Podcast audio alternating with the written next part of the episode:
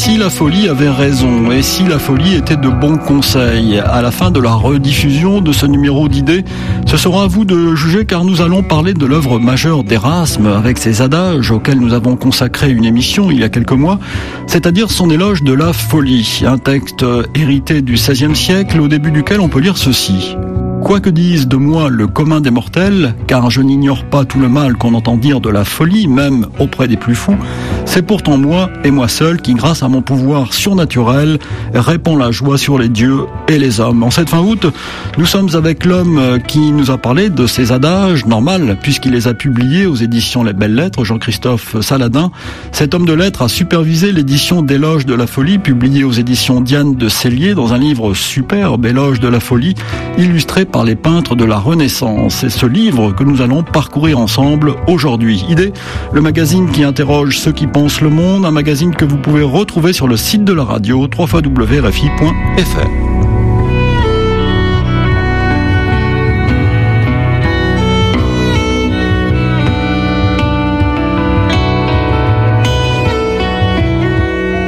Bonjour Jean-Christophe Saladin.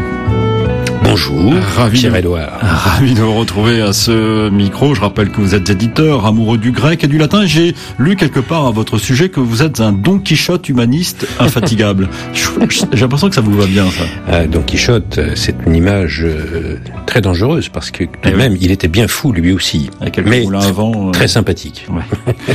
Vous êtes directeur de la collection Le Miroir des Humanistes aux Belles Lettres. Vous êtes enseignant aussi, euh, féru de culture générale. On peut dire que vous êtes un humaniste euh, des temps modernes. Oui, si- Oui, oui. oui. bon, Je, je, je vais pas dire, comme je l'ai dit euh, quand on a parlé des adages, que vous êtes aussi le prince des humanistes, mais vous êtes un humaniste. Oui, oh, bah, dans le sens que les trésors de la littérature et de l'art de l'Antiquité me nourrissent, grâce à des gens comme Erasme d'ailleurs, qui donnent les modes d'emploi et les modes d'accès. Dans ce sens-là, oui, je suis un élève des humanistes, et de cela, euh, des bons notamment. Et il faut vous rendre hommage parce que même si votre modestie va être euh, touchée, parce que euh, vous vous combattez vraiment hein, sur le plan éditorial pour que les grands textes de cette époque de l'humanisme ressurgissent aujourd'hui. Oui, oui, bah, et ça, l'aventure avec les belles lettres, euh, le miroir des humanistes, ce qu'on a déjà fait, bon, les adages notamment, et ce qu'on va encore faire, normalement, si Dieu veut, nous arriverons à publier les 900 thèses de Pic de la Mirandole, les textes de l'affaire Rochelin, donc des choses absolument essentielles, mais qui sont complètement délaissées de nos jours. Et curieusement, ça intéresse le public. J'ai été très frappé que, au cours des nombreuses conférences, causeries, émissions que j'ai faites, le public euh, s'intéresse beaucoup à ces questions, qui sont les questions essentielles, à condition qu'on les lui explique en termes euh, clairs et simples. Ce que vous avez fait dans les adages, hein, je rappelle plusieurs volumes dans, dans, dans un, un beau coffret, on en avait euh, parlé. De combien il y a des milliers d'adages hein Ben, il y en a 4151, ça fait cinq volumes, c'est un livre énorme, coûteux, mais très beau, édition bilingue.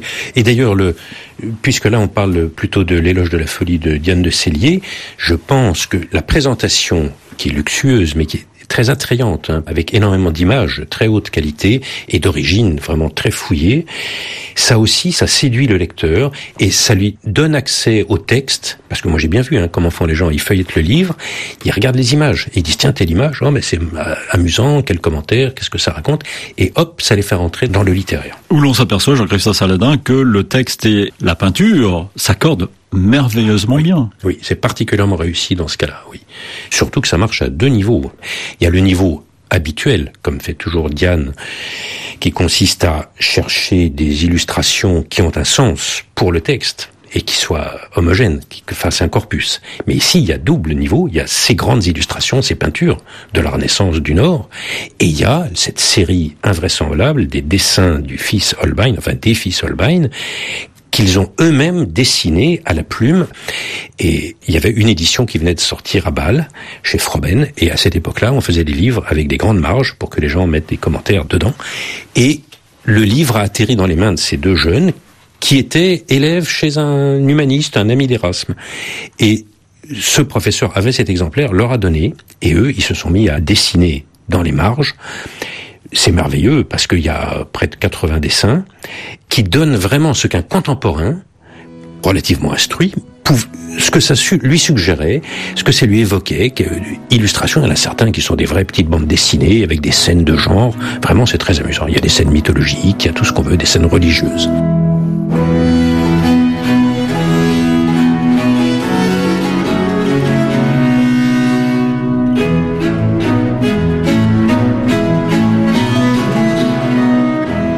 Va parler d'Erasme dans un instant. Il faut rappeler qui il était, de l'éloge de la folie, ce qu'il a voulu faire. Il faut aussi tout de suite dire que ce texte était en latin, a été écrit en latin. Absolument, un latin très élégant. Erasme écrivait, avait une langue, un style très particulier, un style humaniste, c'est-à-dire qu'il s'inspirait du style des grands auteurs de l'Antiquité, grec et latin. Alors, pour revenir à Erasme, dire en deux mots qui c'était pour les auditeurs qui j'allais vous poser la question ne lisent pas ça tous les jours. Erasme, tout le monde connaît le nom, hein, bien sûr, programme Erasmus, etc. C'est associé à la culture. C'était un grand intellectuel, mais qu'est-ce qu'il était vraiment. On aussi Erasme de Rotterdam Erasme de Rotterdam. Alors, il, faut rappeler, il faut rappeler qu'il est né à la fin, euh, au milieu du Vers 15e siècle. Du, 15e siècle. On ne sait pas exactement quand. On ne sait pas non 1467, et, 1470. Et même ça, c'est important. On ne sait pas la date exacte parce que c'était pas un personnage important. Il est né dans une famille pauvre. Il était fils illégitime, bâtard d'un prêtre, et il est né dans un tout petit bled à Rotterdam, qui à l'époque était un tout petit village de pêcheurs. Et en plus, euh, affaire de famille euh, assez triste, son père il n'a pas connu son père avant un certain âge, parce que la famille de la mère ne voulait absolument pas que la fille épouse le garçon qu'elle aimait, et le garçon est parti à l'étranger, en Italie, où il est devenu copiste, et il n'est revenu que plusieurs années après, il s'était fait prêtre. Bon, et donc Erasme est né comme ça, donc d'une famille pas aisée, et en plus ses parents sont morts de la peste quand il était jeune. La famille l'a collé dans un couvent, ça se faisait beaucoup à l'époque, sans doute pour récupérer l'héritage. Et du coup, il s'est retrouvé dans ce milieu de, de moines qu'il détestait. Il a prononcé ses vœux à l'âge de 18 ans. Il a prononcé ses vœux. En 1492, c'est ça, une grande année Ordonné prêtre. Et il a toujours dit qu'on lui avait forcé la main, qu'il était jeune, qu'il était timide, et que donc il n'a pas osé s'opposer à ces gens-là. Et il est devenu moine et il a traîné ça comme un boulet toute sa vie parce qu'il a écrit des textes très brillants contre les moines. Il détestait le célibat, il détestait ces modes de vie d'obéissance, de, de, de, stupidité cultivée de, à tous les niveaux de la hiérarchie. C'était un esprit très libre et il n'avait pas le droit de sortir dans la rue sans avoir un costume monastique. Il n'a réussi à en être dégagé que après qu'il ait acquis les célébrités. Il avait plus de 50 ans, le pape l'a autorisé à, à ne plus porter l'habit de moine. Sinon, sur décision de son supérieur, de son couvent, il pouvait être ramené manu militari n'importe où. Donc c'était, il a vécu avec cette angoisse toute sa vie, il l'a raconté. Et quand nous avons parlé des adages euh, ensemble, Jean-Christophe Saladin, vous nous avez expliqué que son œuvre, son travail a eu un grand retentissement euh, dans ce qu'on appelle la, la réforme. Hein. Il y a une formule célèbre, euh, Erasme a pondu l'œuf, Luther les, les, les, a, couvés. Oui. Absolument. Alors, bon, son œuvre principale, moi je dirais, l'œuvre d'Erasme, c'est l'œuvre de l'humanisme type, c'est-à-dire il a remis à la disposition du public de son époque une part essentielle de la littérature de l'Antiquité, notamment la littérature grecque, à laquelle on n'avait pas accès. Il y avait que quelques érudits en Italie qui connaissaient le grec, mais on ne l'enseignait pas. Et Erasme a trouvé le moyen, avec les adages, de mettre à la disposition sous forme très ludique des petites formules avec des commentaires amusants dans tous les domaines qui donnaient envie de s'exprimer en grec. Du coup, les gens lisaient les formules en latin, il y avait le texte grec à côté, ça les intriguait et on a commencé à créer les premières chaires d'enseignement de grec dans les écoles et dans les universités sous l'influence d'Erasme. Lui-même en a créé à Louvain, il s'est fait chasser par les théologiens du coin, mais par la suite on a commencé à enseigner le grec et si Racine a pu écrire euh, ses pièces en s'inspirant d'Euripide, c'est grâce à Erasme parce qu'il a permis que on enseigne le grec dans des écoles comme ont été les, grandes écoles du XVIIe siècle. Le grec qui avait disparu pendant le Moyen Âge. Qui avait hein. disparu pendant mille ans depuis la fin de l'Empire romain. Hmm.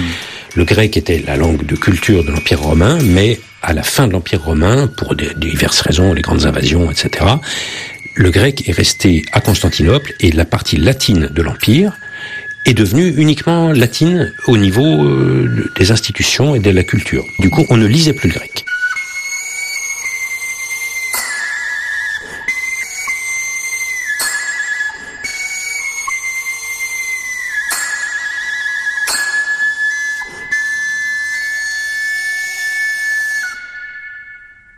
Quels sont les œufs qu'Erasme a pondus et que Luther a couvés pour reprendre la forme Là, c'est une chose plus précise, et c'est pas dans l'éloge de la folie, c'est juste après. Les œufs qu'Erasme a pondus, bon, c'est de demander que l'on revienne au texte, mais pas seulement des textes de Platon ou d'Euripide, mais des textes y compris religieux, et notamment de la Bible et précisément du Nouveau Testament. Or, il voulait d'ailleurs traduire le Nouveau Testament. Il non seulement il voulait le faire, il l'a fait, et ça a été le scandale majeur de cette époque, puisque depuis que ça avait été traduit par Saint Jérôme au 5 siècle, jamais on n'avait osé toucher au texte de la Vulgate latine qui était en usage dans l'Église catholique, qui était bourré de fautes, qui était bourré de euh, fautes. on le savait depuis des siècles. Il y a des tas de, de, de, théologiens du Moyen Âge qui disaient, euh, ça sautait aux yeux qu'il y avait des fautes partout, des barbarismes, des fautes dues au fait que les copistes ne connaissaient ni le grec ni l'hébreu. Bon, donc ils ne pouvaient jamais se référer au texte, et on se transmettait des, une Bible énormément foutive. Et voilà qu'Erasme d'abord a annoncé qu'il allait le faire, puis l'a fait finalement, et en 1516, il a publié une édition bilingue du Nouveau Testament qui a créé un scandale majeur. On l'injuriait dans les églises à travers l'Europe. On disait, il y a un salaud à Bâle qui a dit que notre Bible était fausse. Et en plus, il a publié un texte bilingue pour qu'on puisse se référer au texte. Et on disait, c'est pas une invention, c'est pas un caprice. Grec et latin. Et Luther s'est appuyé là-dessus, évidemment, pour dire, tout ce qui n'est pas dans les évangiles ne doit pas être gardé de la religion. Et alors évidemment, Erasme était en première ligne puisque c'était lui l'autorité scientifique qui légitimait Luther.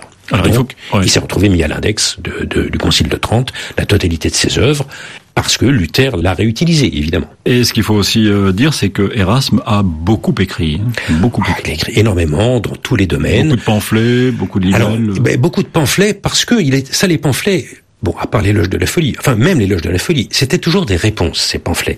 Il était attaqué de toutes parts. Il était attaqué par les traditionalistes catholiques, et après ça, il a été attaqué par Luther, parce que Erasme n'admettait pas le principe de la prédestination cher à Luther, et Luther espérait avoir Erasme dans son camp, parce qu'évidemment ça lui donnait une autorité énorme. Dès l'instant que Erasme a écrit contre la prédestination, alors là Luther s'est déchaîné, il a déversé des tombereaux d'ordures, des vraies ordures. Hein. Les, les, les, phrases qu'on trouve dans les propos de table de Luther, c'est Erasme pue, il est comme une punaise, il pue encore plus quand on l'écrase, mort que vivant. Il parle plus souvent d'Erasme que du pape. Donc c'était devenu l'ennemi de Luther, et du coup, il s'est trouvé pris entre deux feux et résultat interdit côté catholique, alors que ses œuvres, énormes œuvres pédagogiques étaient utilisées dans les écoles, c'était l'auteur qu'on lisait le plus, auteur pédagogique vraiment de premier niveau, et il a disparu des écoles du jour au lendemain après le Concile de Trente. Et en zone luthérienne, Luther le détestait tellement que c'était la même chose. Alors il faut redire qu'Erasme a beaucoup voyagé, il était précepteur d'enfants Oui, de la noblesse, oui, De, de, gens de famille aisée, ce qui l'a amené en Angleterre d'abord, où il a passé presque 15 ans de sa vie, où il est devenu familier de la cour de Henri VII puis Henri VIII. Il a fait ce fameux voyage en Italie pour aller publier les adages à Venise chez Aldmanus, chez cet imprimeur de grec invraisemblable. Et au retour de ce voyage, d'ailleurs, il a eu l'idée de l'éloge de la folie qu'il a écrit à, à, Londres en revenant. Et après ça, il est parti quand l'atelier d'Ald a fermé. Ald est mort, ce grand imprimeur de Venise. C'est un imprimeur de Bâle qui a pris le flambeau de l'imprimerie grecque, Froben à Bâle. Et Erasme est allé s'installer à Bâle. Là, on est en 1522 à peu près. Euh, oui, vers 1522, c'est ça. Et, et, il est resté là jusqu'à la fin de sa vie. Bon, il a après ça, il a eu maille avec les, les luthériens. Il est parti à Fribourg. Il est revenu mourir à Bâle. Mais disons, la fin de sa vie a été euh, très baloise puisque Froben a publié la totalité de ses œuvres par la suite. il est mort en 1536. Il est mort en 1536.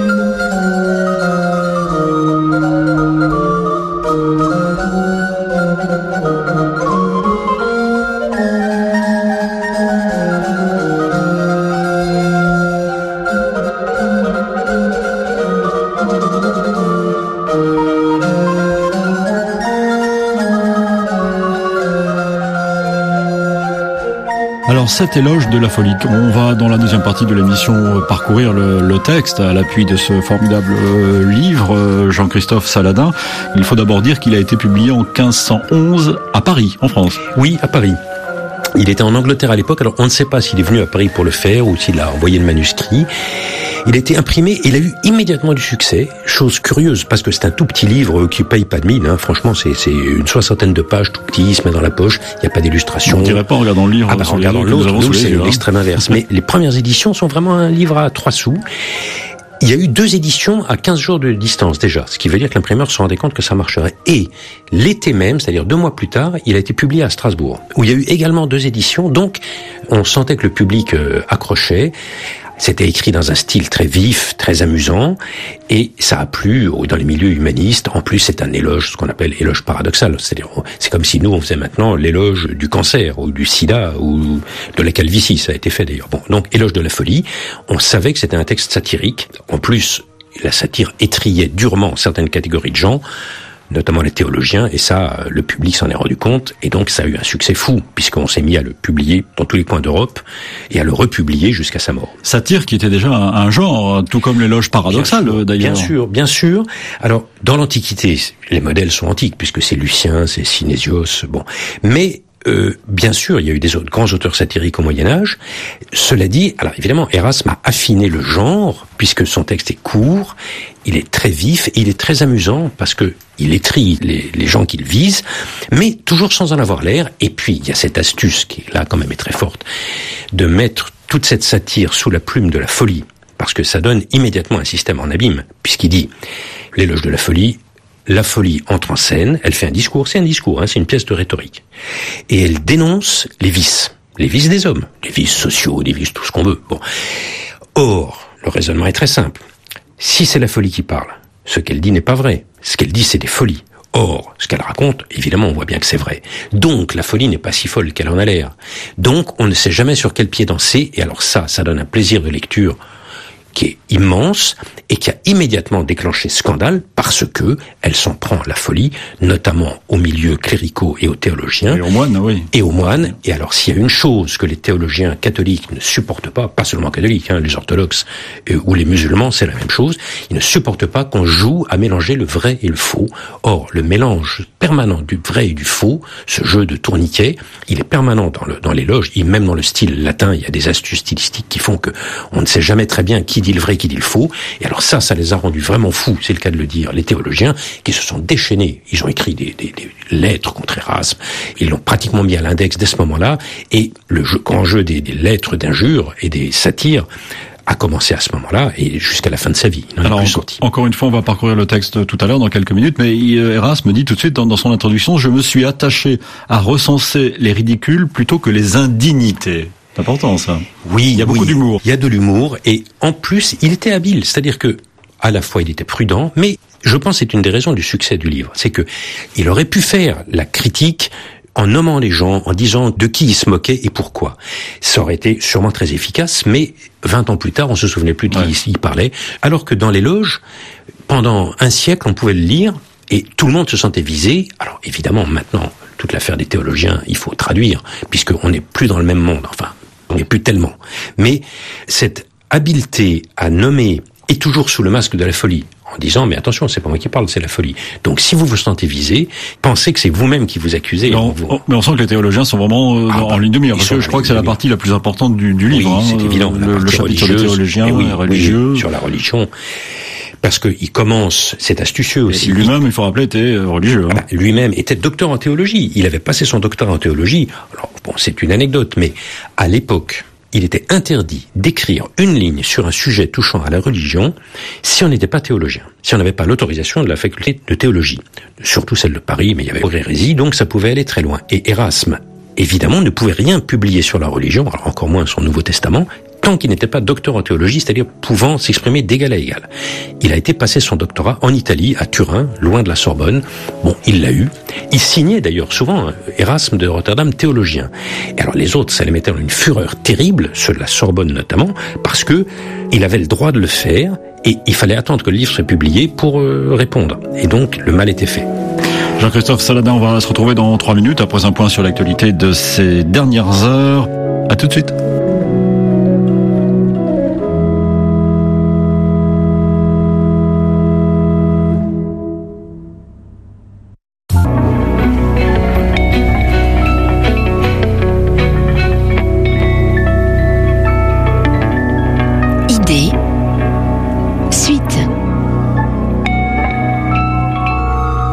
Éloge de la folie. Nous parlons du chef-d'œuvre d'Erasme dans cette édition d'idées ce dimanche. Éloge de la folie illustré par les peintres de la Renaissance du Nord. Un livre superbe publié par les éditions Diane de Cellier. Nous sommes en compagnie d'un spécialiste de l'humanisme féru de grec et de latin, Jean-Christophe euh, Saladin.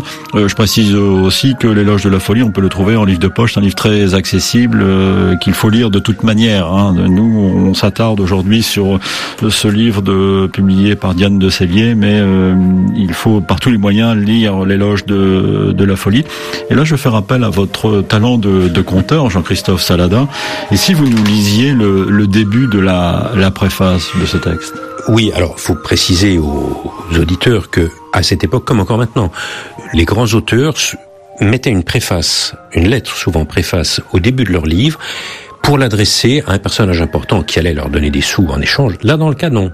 Euh, Thomas More, c'était vraiment un ami d'Erasme, et Erasme a tenu à, mettre cette lettre au début, qui d'ailleurs explique tout, à condition qu'on comprenne euh, comment c'est dit. Préface. Erasme de Rotterdam à son cher Thomas More, salut. Ces jours derniers, comme je revenais d'Italie en Angleterre, pour ne pas perdre tout ce temps que je devais passer à cheval, en bavardage, où les muses et les lettres n'ont pas de part, j'ai préféré quelquefois réfléchir sur des questions ayant trait à nos communes études, ou prendre plaisir à évoquer les amis que j'ai laissés ici, aussi savants que délicieux. Parmi eux, mon cher mort, c'est d'abord à toi que j'ai pensé. Ton souvenir m'était aussi plaisant, toi absent, que le fut jadis ta présence lorsque nos relations étaient familières. Et que je meurs si jamais j'ai connu dans ma vie quelque chose de plus doux. Donc, jugeant que je devais m'occuper à tout prix, et les circonstances ne se prêtent en guère à une méditation sérieuse, j'eus l'idée de m'amuser à un éloge de Moria. Quel palace, me diras-tu, te l'a mise en tête C'est d'abord ton nom de famille qui m'y a fait penser lequel est aussi voisin de Moria que tu es toi-même étranger à la chose? Alors là, je fais une petite incise, il faut mettre la note en bas de page. C'est que Thomas More, il y a un jeu de mots, un calembour gréco-anglais. Thomas More s'appelait donc mort. Et Moria en grec, ça veut dire la folie. Donc évidemment, je pense à mort, je pense que le nom de mort ressemble à la folie en grec. Or, Thomas More est l'homme le plus loin de la folie qui puisse s'imaginer. Donc, on est déjà dans le paradoxe. Donc, ton nom m'y a fait penser, lequel est aussi voisin de Moria que tu es toi-même étranger à la chose, car tu lui es, tout le monde le reconnaît, totalement étranger à la folie. Ensuite, j'ai supposé que ce jeu de mon esprit gagnerait ton approbation, parce que tu prends d'ordinaire un très grand plaisir à ce genre d'amusement. C'est-à-dire, je crois, qu'il n'est ni pourvu, ni d'érudition, ni de culture, et que tu tiens volontiers dans le train ordinaire de la vie le rôle d'un Démocrite. Ce qui veut dire, Démocrite, c'était le grand critique, le philosophe satiriste, et qui riait de tout, disait-on. Pourtant, si la singulière profondeur de ta pensée t'éloigne complètement du vulgaire, ton incroyable douceur et affabilité de caractère fait que tu peux toujours être à la disposition de tous avec plaisir. Donc, non seulement tu recevras avec bienveillance cette petite déclamation, comme un souvenir de ton compagnon, mais tu accepteras de la défendre, puisqu'elle t'est dédiée et n'est plus à moi, mais à toi. Bon, c'est le langage de la préface envoyée à son ami et qui dit déjà tout, puisque il dit qu'il revenait d'Italie en Angleterre. Qu'est-ce qu'il était allé faire en Italie? Il était allé publier les adages à Venise, donc faire l'œuvre majeure de l'humanisme naissant, et il retournait auprès de son ami Thomas More, avec qui il avait appris le grec d'ailleurs, et il lui dédie l'éloge, il fait l'éloge de la folie donc l'éloge de ce qui est le plus éloigné de mort que son propre nom.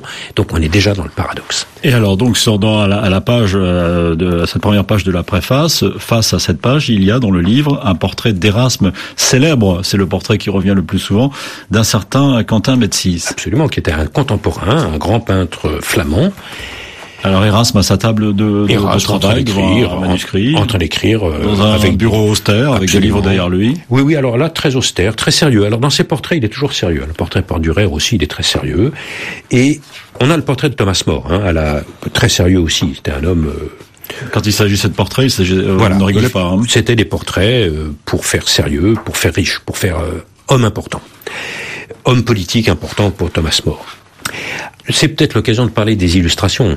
Bon, alors on l'a dit tout à l'heure, dans ce livre qui est extrêmement beau, il y a deux séries d'illustrations qui sont complètement euh, distinctes l'une de l'autre. Alors, première série qui est la plus évidente. Bon, ce sont les grandes peintures, qui en pleine page la plupart du temps, les grandes gravures qui illustrent ce livre sur le thème de la folie et dans lesquelles Diane de Cellier s'est aperçue, on s'est aperçu aussi avec euh, Yona Pinson, l'iconographe, que on trouvait beaucoup d'illustrations autour de ce thème, mais uniquement en Europe du Nord et légèrement plus tardif qu'Erasme, c'est-à-dire que la plupart sont juste postérieurs d'une génération. Alors il y a Bruegel, il y a quelques Bosch qui sont donc légèrement antérieurs, mais la plupart c'est pas des contemporains, c'est juste la fin du XVIe siècle, début du XVIIe, et on trouve énormément de peintres de genre, de peintres de genre euh, peinture sociale, qui montrent la vie de société, la vie de, de village, la Bruegel, vie des, commerçants, Bruegel ouais. notamment, qui ont fait des, des dizaines, ces gens-là ont fait des dizaines et des centaines de tableaux qui se vendaient très bien,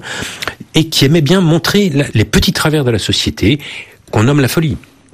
Petit détail, il ne s'agit pas de la folie au sens moderne du terme, au sens euh, Oui, psychiatrique. il faut définir la, la notion de, fou à voilà. l'époque. hein. Il ne s'agit évidemment pas de dire que on va faire l'éloge de la de la maladie mentale ou du malheur du du schizophrène ou du paranoïaque euh, ou de l'hystérique. C'est absolument pas ça. Il s'agit de la folie au sens euh, ancien du terme, au sens des mœurs. La folie, ce sont les, les comportements soit antisociaux, soit les, les travers, les ridicules de la société finalement. C'est ça la, la, la folie. Le terme est resté jusqu'au 19e siècle. hein. Bon, d'ailleurs quand on dit on- ce soir on va faire des folies, c'est dans ce sens-là. Alors, ces peintures, il y en a donc beaucoup. Alors, on voit beaucoup le bal de village, on voit le, les gens qui s'enivrent, qui font la fête, qui dansent. Bon, le plaisir. Et aussi tous les petits travers. Alors, des moines, des riches, les vieux qui veulent épouser des jeunes filles et qui se font piquer leur bourse Oui. dans le, le porte-monnaie dans la poche pendant ce temps-là, les vieilles femmes qui essayent de séduire des jeunes gens, l'avare qui meurt sur son tas d'or euh, et qui ne jouit d'aucun plaisir de la vie. Toutes ces choses-là, donc les, les travers sociaux, on sait très bien que la peinture du 16e, 17e, 18e est remplie de ça, donc il y avait que l'embarras du choix. Bon. Et il y a une deuxième série d'illustrations, alors qui est très étonnante. Ce sont des petites vignettes que les frères Holbein, qui avaient à l'époque 17-18 ans, ont dessinées dans les marges de ce livre, de cet exemplaire de l'éloge de la folie, qu'ils ont eu entre les mains, et qui sont alors là des illustrations au sens strict, c'est-à-dire l'artiste a le texte en main, et chaque page lui évoque des choses. Et hop, il dessine comme si c'était des, des esquisses, sauf que euh, je trouve que pour des esquisses, c'est très, c'est très abouti. mal, hein. Ils avaient, ils avaient un coup de plume vraiment très efficace. C'est déjà du dessin renaissance sans aucun doute sous l'influence italienne. Et Diane de Cellier s'est procuré un exemplaire euh, facsimilé et elle a nettoyé les dessins. Et on a toute cette série de dessins en noir et blanc, même pas en noir et blanc, puisqu'il y a des dessins en plusieurs couleurs. Il y a de l'encre rouge aussi. Et on a des scènes. Il y en a une, moi, qui me fait tordre de rire. C'est à la page 55.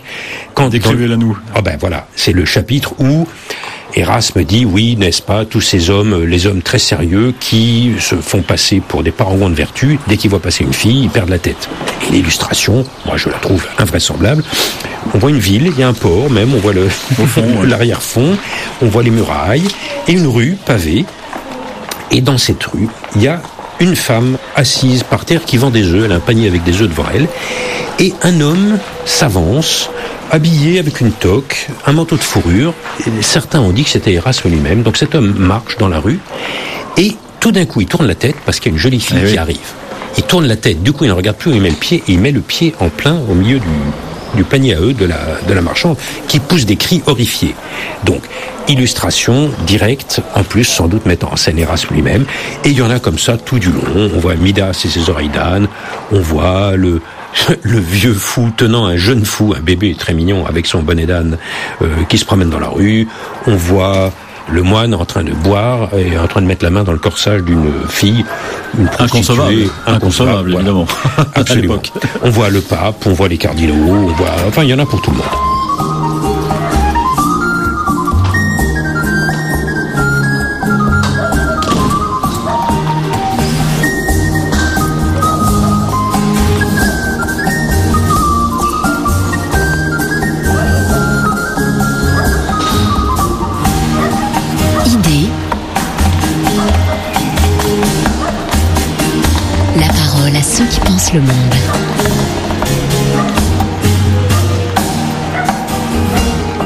Alors, ce qui frappe dans, ce livre, dans ses reproductions et dans le texte d'Erasme, qui est euh, à la base de, tout cela, l'éloge de la folie, euh, c'est que hum, la vie est, présente, les plaisirs sont, présents. Hein, je lis le chapitre, euh, le début du onzième chapitre de l'éloge.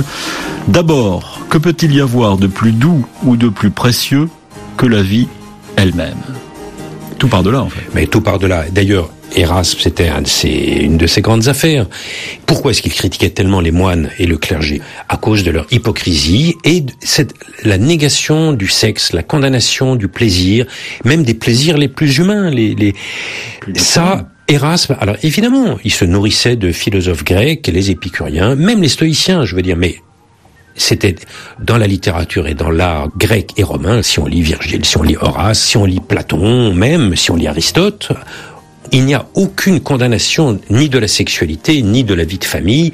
Le célibat à Erasme lui paraissait une inconcevabilité et toute la, vieille théorie augustinienne du péché originel, c'est-à-dire que le mal omniprésent, la condamnation, le péché omniprésent, Erasme s'élevait contre cette conception qui était si violente et qui faisait tellement de tort à la vie en société. Lui, il rêvait d'une vie de famille, d'une vie avec les amis où on mange bien, on boit bien, on a des conversations élevées, mais tout ça se nourrit de plaisir, de plaisir mesuré, bien sûr. Et c'est pour ça que Bruegel, on revient à lui, euh, l'ancien, euh, est, fort représenté avec ces scènes de village où les paysans dansent, absolument. Euh, boivent, font l'amour parfois, parce que quand on regarde quelques détails des tableaux, on s'aperçoit qu'ils se les voit, ils s'embrassent, on se roule des pelles dans les coins du bal, on boit des coups, les enfants jouent. C'était, c'est une vie normale, c'est une vie sociale. Et là, à côté de, de, de, la page où il dit que rien n'est plus important que la vie elle-même, il y a une, une, la reproduction pleine page d'un tableau d'un certain Joachim euh, Vney-Vael, euh, euh, Jupiter s'introduisant dans la chambre de Danaï. Alors évidemment, la mythologie est très présente. La mythologie est omniprésente, et ça, c'est le grand paradoxe de l'époque, puisque on sait bien que, alors dans les arts plastiques, sculpture, peinture, l'arrivée de la des modèles grecs et latins a amené toute la mythologie. Et alors, le culte du nu, du nu masculin, du nu féminin, des scènes d'amour et de séduction, il y en a des milliers, des milliers. Toute la Renaissance italienne s'est nourrie de ça. Même l'art de la contre-réforme a bien été obligé de se nourrir de ça. Alors évidemment, les femmes sont plus nues, elles ont des voiles très évocateurs, même les madones, euh, je veux dire, allez voir les madones du Bernin, euh, plus sexuelles, il n'y a pas. Mais alors, c'est caché, c'est-à-dire c'est une hypocrisie totale, et c'est nourri de littérature grecque. C'est nourri de mythologie grecque, les amours d'Apollon, de Zeus, de qui vous voulez, et donc c'est ça qui va nourrir l'esprit de littérature. Si on lit Homère, si on lit Lucien, si on lit Euripide, il n'y a que ça. On ne parle que d'affaires de, d'adultère, de, vengeance, de sentiments très violents, dans lesquels l'amour est au premier rang. Bon. Donc, l'humanisme nécessairement soutient cette esthétique-là et se trouve en conflit direct avec l'Église et avec la censure. Alors, quelquefois, il y a des, des reproductions de, de tableaux, euh, toujours liés à ce texte d'Erasme, condamnant la luxure, par ah, exemple, euh, de, de, de Bruegel, euh, ben, l'ancien, bah. où là, on voit des, des satires, enfin, on voit des, choses... Mais on voit des scènes de beuverie, des scènes de... on sait bien, chez Bosch, il y a la même chose. C'est-à-dire qu'on est dans ce monde où, du haut de la chair, on dénonce, on dénonce, on dénonce, on dénonce, et on dénonce parce qu'on n'arrive pas à empêcher que ça se fasse. Alors, on encourage la virginité des filles le, et des hommes pour devenir euh, prêtre, pour euh, rentrer au couvent. On condamne la sexualité alors que tout le monde sait qu'elle se pratique quand même.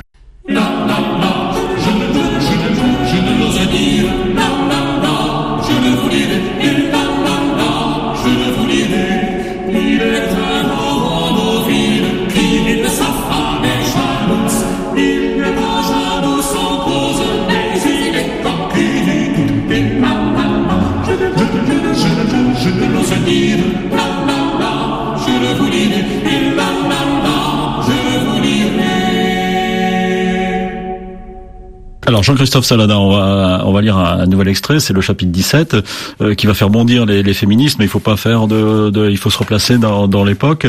Comme l'homme né pour gouverner les choses devait être gratifié d'un peu plus d'une petite once de raison, Jupiter me consulta, donc je rappelle que c'est la folie qui parle, sur ce point, comme il le fait en toute chose, j'eus vite fait de lui donner un conseil digne de moi, adjoindre à l'homme la femme, animal évidemment fou et déraisonnable, mais amusant et gracieux, qui dans la vie domestique tempérerait et adoucirait par sa propre folie l'humeur chagrine du caractère masculin.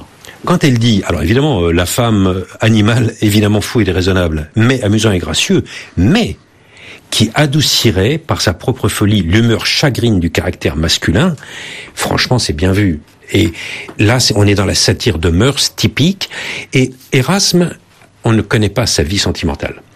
Mais on sait qu'il a écrit des pages très jolies d'ailleurs sur la vie de famille, sur la, sur les enfants. Il s'intéressait beaucoup aux enfants, à la pédagogie, et même aux bébés. Il a des passages très étonnants où il dit euh, il faut faire apprendre les enfants en les faisant jouer pour les professeurs. il faut leur faire faire des jeux de cartes, il faut leur faire faire, leur faire apprendre des fables, leur raconter des jolies histoires. Et c'est comme ça que l'esprit s'éveille, et c'est comme ça qu'on a le goût d'apprendre. Il dit aussi, euh, Jean-Christophe euh, Saladin, dans le chapitre 21, cette fois, Jusque-là, en somme, aucune société, aucun lien vivant ne pourrait être agréable ou durable sans moi. Le peuple ne supporterait pas plus longtemps son prince, ni le maître son valet, la suivante sa maîtresse, le précepteur son élève, ni l'ami son ami, l'épouse son mari, l'ouvrier son patron, le camarade son camarade, l'hôte son hôte, s'ils ne se trompaient l'un et l'autre à tour de rôle, ou s'ils ne se flattaient pas réciproquement, ou si sagement ils ne fermaient pas les yeux, ou s'ils ne s'apaisaient pas en prenant un peu de miel de la folie. Oui. La société ne tient que par la folie. La société ne tient que par la folie et on est bien obligé d'en passer par là. Ah, il ajoute, je sais que cela vous paraît énorme, mais écoutez plus fort encore. Si on disait toujours la vérité, si chacun disait ce qu'il pense de ses contemporains, eh ben, il y aurait pas beaucoup d'entreprises qui pourraient fonctionner, ni d'État qui pourraient fonctionner, ni de famille. Alors évidemment, on joue à trouver du plaisir même dans des choses qui n'en ont pas forcément, mais c'est tout ce miel, comme il dit, qui permet la vie en société. Et s'il fallait euh, dire la vérité, ne pas faire de péché, dénoncer, regardez, société calviniste, euh, allez dénoncer votre voisin parce que vous pensez qu'il a, il a fait quelque chose de pas bien. Bon, ça donne une vie d'une austérité euh, épouvantable. Bon, donc Erasme préconisait une vie sociale agréable dans laquelle il y a des échanges et des échanges métaphoriques. On s'échange de la littérature, des arts, de la musique, de la nourriture. Il faut faire des bons repas, il faut boire du bon vin. Et c'est en faisant tourner tous ces échanges de, de, de, de métaphores de, et de plaisir que la vie en société est possible. Et qu'on peut s'écarter de la violence native euh, de nos sociétés guerrières. Cet éloge de la folie, euh, Jean-Christophe, c'est aussi hein, une dénonciation de la guerre. Oui, il y a ah bah par exemple une reproduction d'une ah bah. d'un tableau de, de Bruegel, hein, oui, Peter Bruegel l'ancien, la bataille euh, au Mont Gelboé. Donc c'est c'est la, la dénonciation ah bah, des, le chapitre, combats. Le chapitre sur la Quoi de plus fou que s'engager pour je ne sais quelle raison une lutte dont les deux partie retire toujours plus de mal que de bien. Absolument. Écrit-il. Et il a écrit, euh, parmi les textes, même les autres textes qu'il a écrits dans les adages et les textes très très violents contre la guerre, euh, ça s'appelle euh, La guerre ne paraît douce qu'à ceux qui n'en ont pas l'expérience. Et il, il, était bien placé pour le savoir. Il était en pleine guerre d'Italie, guerre d'Empire, guerre de François Ier. Et il a écrit des textes antimilitaristes et même il était même contre la croisade, contre les Turcs, en disant regardez bien les Turcs, il y a chez eux des gens qui ont plus de moralité que vous et qui ont plus même de piété que vous. Donc euh, faites la paix entre vous avant d'aller faire la guerre contre vous. Alors il y a aussi un petit côté misanthrope chez euh, Erasme, si je peux dire les choses ainsi. quand il regarde les hommes, il est très très sévère. Je parle de, des foules. Hein. Je, je, je, lis le 48e chapitre. En somme, si on regardait de la Lune les agitations innombrables des mortels, comme fit jadis Ménippe, on croirait voir une nuée de mouches ou de moucherons qui se battent, se font la guerre, se tentent des pièges, pillent, jouent, folâtrent, naissent, tombent, meurent. On ne saurait croire quel trouble, quelle tragédie provoque un si minuscule animal et destiné à périr si tôt. Car quelquefois, la moindre bourrasque d'une guerre ou d'une épidémie en emporte et en détruit des milliers en même temps. Voilà. La Terre vue de la Lune, on verrait des fourmis qui s'entre tue et qui meurt. Ça, c'est une vieille, euh, la vieille satire grecque, le voyage dans la lune de Lucien. Et Erasme, grâce à la folie, grâce à l'artifice de cette folie qui parle, peut se permettre tous les points de vue, donc toutes les ironies, et ça fait réfléchir. Moi, je pense que le, but, c'est de faire réfléchir de façon ludique. On s'amuse, mais à chaque tournant de page, il y a des vérités très profondes. Et si on se sent visé, eh bien, on n'a qu'à s'en prendre qu'à soi-même. Alors je reviens à l'éducation. Là, j'ai sous les yeux euh, une autre euh, toile de, de, Bruegel qui est très présent hein, dans ce magnifique livre, l'âne à l'école. Envoyer l'âne à l'école pour apprendre, c'est âne et non cheval qu'il reviendra. Page 209. Absolument. Mais oui, bah, de toute façon, Erasme, grand pédagogue. Hein. Vous lisez les traités d'éducation d'Erasme, il dit, euh, d'abord, il ne faut pas de traitement violent, il ne faut pas les battre. Et à son époque, il racontait des scènes auxquelles il a assisté. On humiliait les enfants, on les tabassait. Bon, l'éducation euh, des collèges, on connaît ce que c'est. Et l'idée que l'enfant, il faut faire court, varié et amusant, et surtout, c'est pas qu'il faut l'instruire, il faut lui donner envie d'apprendre. C'est la Comment ne peut-on peut-on ne pas être d'accord avec ça? Moi, j'enseigne depuis euh, toute ma vie. Un enfant ou un étudiant, c'est pas en se farcissant la tête qu'il apprendra quoi que ce soit. Par contre, si on lui donne l'envie de s'instruire, il peut apprendre des choses inimaginables. Il a une capacité d'instruction et il le fait parce que il aime son prof, parce que il a, il a envie, il a du plaisir à s'instruire. Alors si c'est pas le cas, euh, il se passe euh, ce qui se passe dans la toile de Yann Steele intitulée l'école euh, du, du, village où l'on voit que ben, c'est le foutoir. Les enfants cul on, leur, on les, leur donne la fessée et puis c'est le foutoir. L'éloge de, de la folie, c'est aussi, on en a parlé déjà, mais il faut le redire, une critique des théologiens, des cours, des princes, des, des moines. il y en a pour tout le monde, les évêques, le pape, le pape guerrier, Jules II, les rois qui ne pensent qu'à la guerre et à tondre le pauvre peuple, et les théologiens. Alors là, évidemment, la charge à l'époque, c'est ça qui ça a été le la bombe, parce que quand il dit les théologiens sont des ânes, ils disent lire la Bible, ils ne savent ni le grec ni l'hébreu. Qu'est-ce qu'ils lisent? Ils lisent des commentaires de commentaires de textes erronés. Et alors ça, évidemment, on ne le lui a pas pardonné. Et il avait un bon ami théologien, Martin Dorp de Louvain, qui lui a écrit une lettre. Alors c'est très intéressant, une longue lettre après l'éloge de la folie, en lui disant "Écoute Erasme, je t'aime beaucoup, mais tu sais que moi j'ai le sens de l'humour, je sais qui me sentir visé quand il le faut, mais pas n'importe quand. Mais seulement mes collègues, eux, n'ont pas le même sens de l'humour, donc tu ne devrais pas publier des textes pareils, et surtout abstiens-toi de traduire la Bible. Parce que ça, tu déclenches un cataclysme, tu sais pas jusqu'où ça ira. Erasme lui a répondu, une longue lettre, qu'on a publiée ensuite à la fin des loges de la folie, ainsi que celle de Martin d'Or, dans laquelle il dit, écoute, oui, tu as raison, mais je le ferai quand même. Parce que je ne peux pas me censurer et en plus, je ne nomme personne, donc celui qui se sent concerné, ben, qui se corrige lui-même, mais on doit livrer les textes en bon état, on doit revenir aux sources. Et il l'a fait, et on connaît la suite.